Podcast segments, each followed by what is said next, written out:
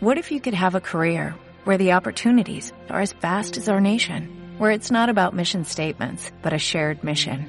At U.S. Customs and Border Protection, we go beyond to protect more than borders, from ship to shore, air to ground, cities to local communities. CBP agents and officers are keeping people safe. Join U.S. Customs and Border Protection and go beyond for something far greater than yourself. Learn more at cbp.gov/careers.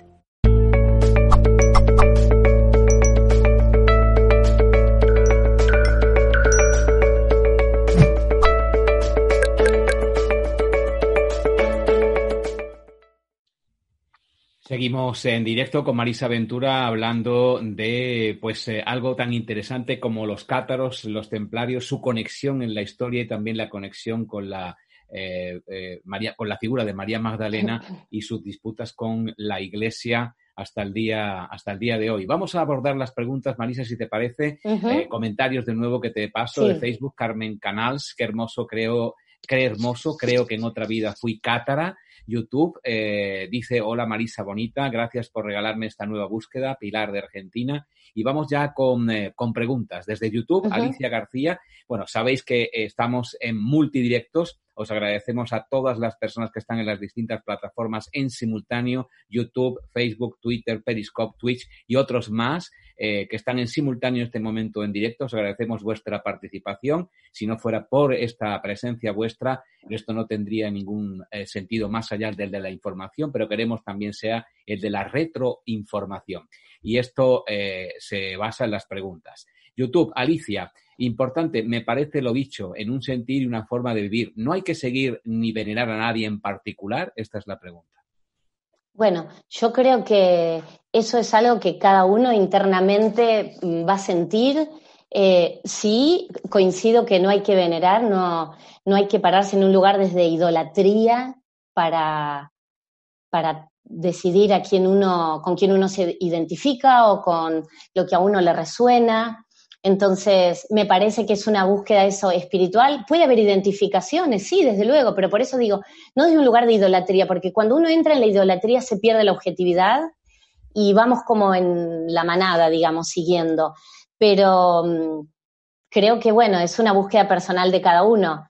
Eh, y a veces no hay que, nosotros desde el cristianismo tal vez estábamos, estamos muy acostumbrados a idolatrar imágenes, a idolatrar personas, Em, pero creo yo que es una búsqueda personal. Y sí hay identificaciones, desde luego, desde luego que eso puede darse habitualmente. Clara Isabel Leal, desde Colombia, ¿por qué crees que si hubo un mismo origen como es la venida de Jesús, se ha derivado en varias doctrinas, lo que permite una confusión en la humanidad de saber cuál es la verdadera verdad? Esta es la pregunta de Clara. Sí, estoy muy de acuerdo, estoy totalmente de acuerdo, porque creo que, mira, todos los maestros espirituales, todo lo que es conocido como la sabiduría perenne, lo podemos encontrar tanto en el budismo, desde luego, bueno, el cristianismo, en, en todas las eh, sabidurías espirituales, el fin último es el mismo. Y ese es la felicidad del ser humano, es entender para qué venimos a esta tierra, eh, cuál es la misión que tenemos, eh, entonces, yo creo que la base es la misma. Completamente de acuerdo. Después, desde luego, hay distintas vertientes, eh, podemos convivir todos de manera pacífica, cada uno creyendo en algo eh, diferente, no todos tenemos por qué sentir igual, ni todos tenemos por qué creer en las mismas cosas. Por eso en el mundo la diversidad me parece que, y sobre todo en temas espirituales, tiene que ser tremendamente, en todo tiene que ser tremendamente respetado, lo que piense el otro, aunque sea diferente al nuestro, pero tenemos que basarnos en el respeto inicialmente. Entonces sí, hay muchas versiones de todo diferentes, pero yo creo que el fin último y la raíz de todas las creencias es la misma, que tiene que ver con la felicidad del ser humano.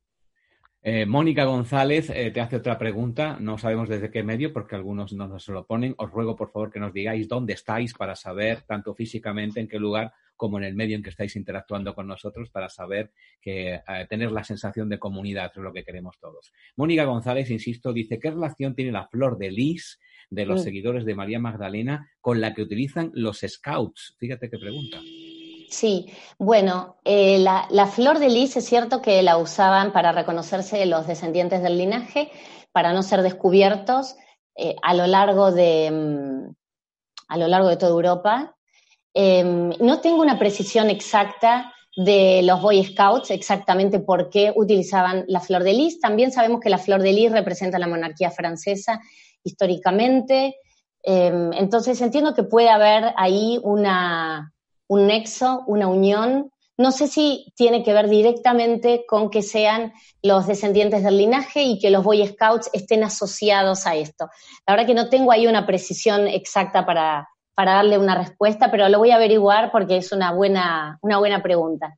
Ajá. Bueno, eh, vamos con otra pregunta. Alicia García, ¿y los judíos? Desde YouTube también pregunta, ¿y los judíos, si tenían tanto contacto con ella, con María Magdalena y con Jesús, por qué ignoran totalmente su importancia?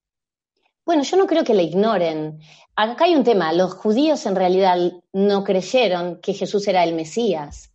Eh, sabemos que el pueblo judío sigue esperando a su Mesías.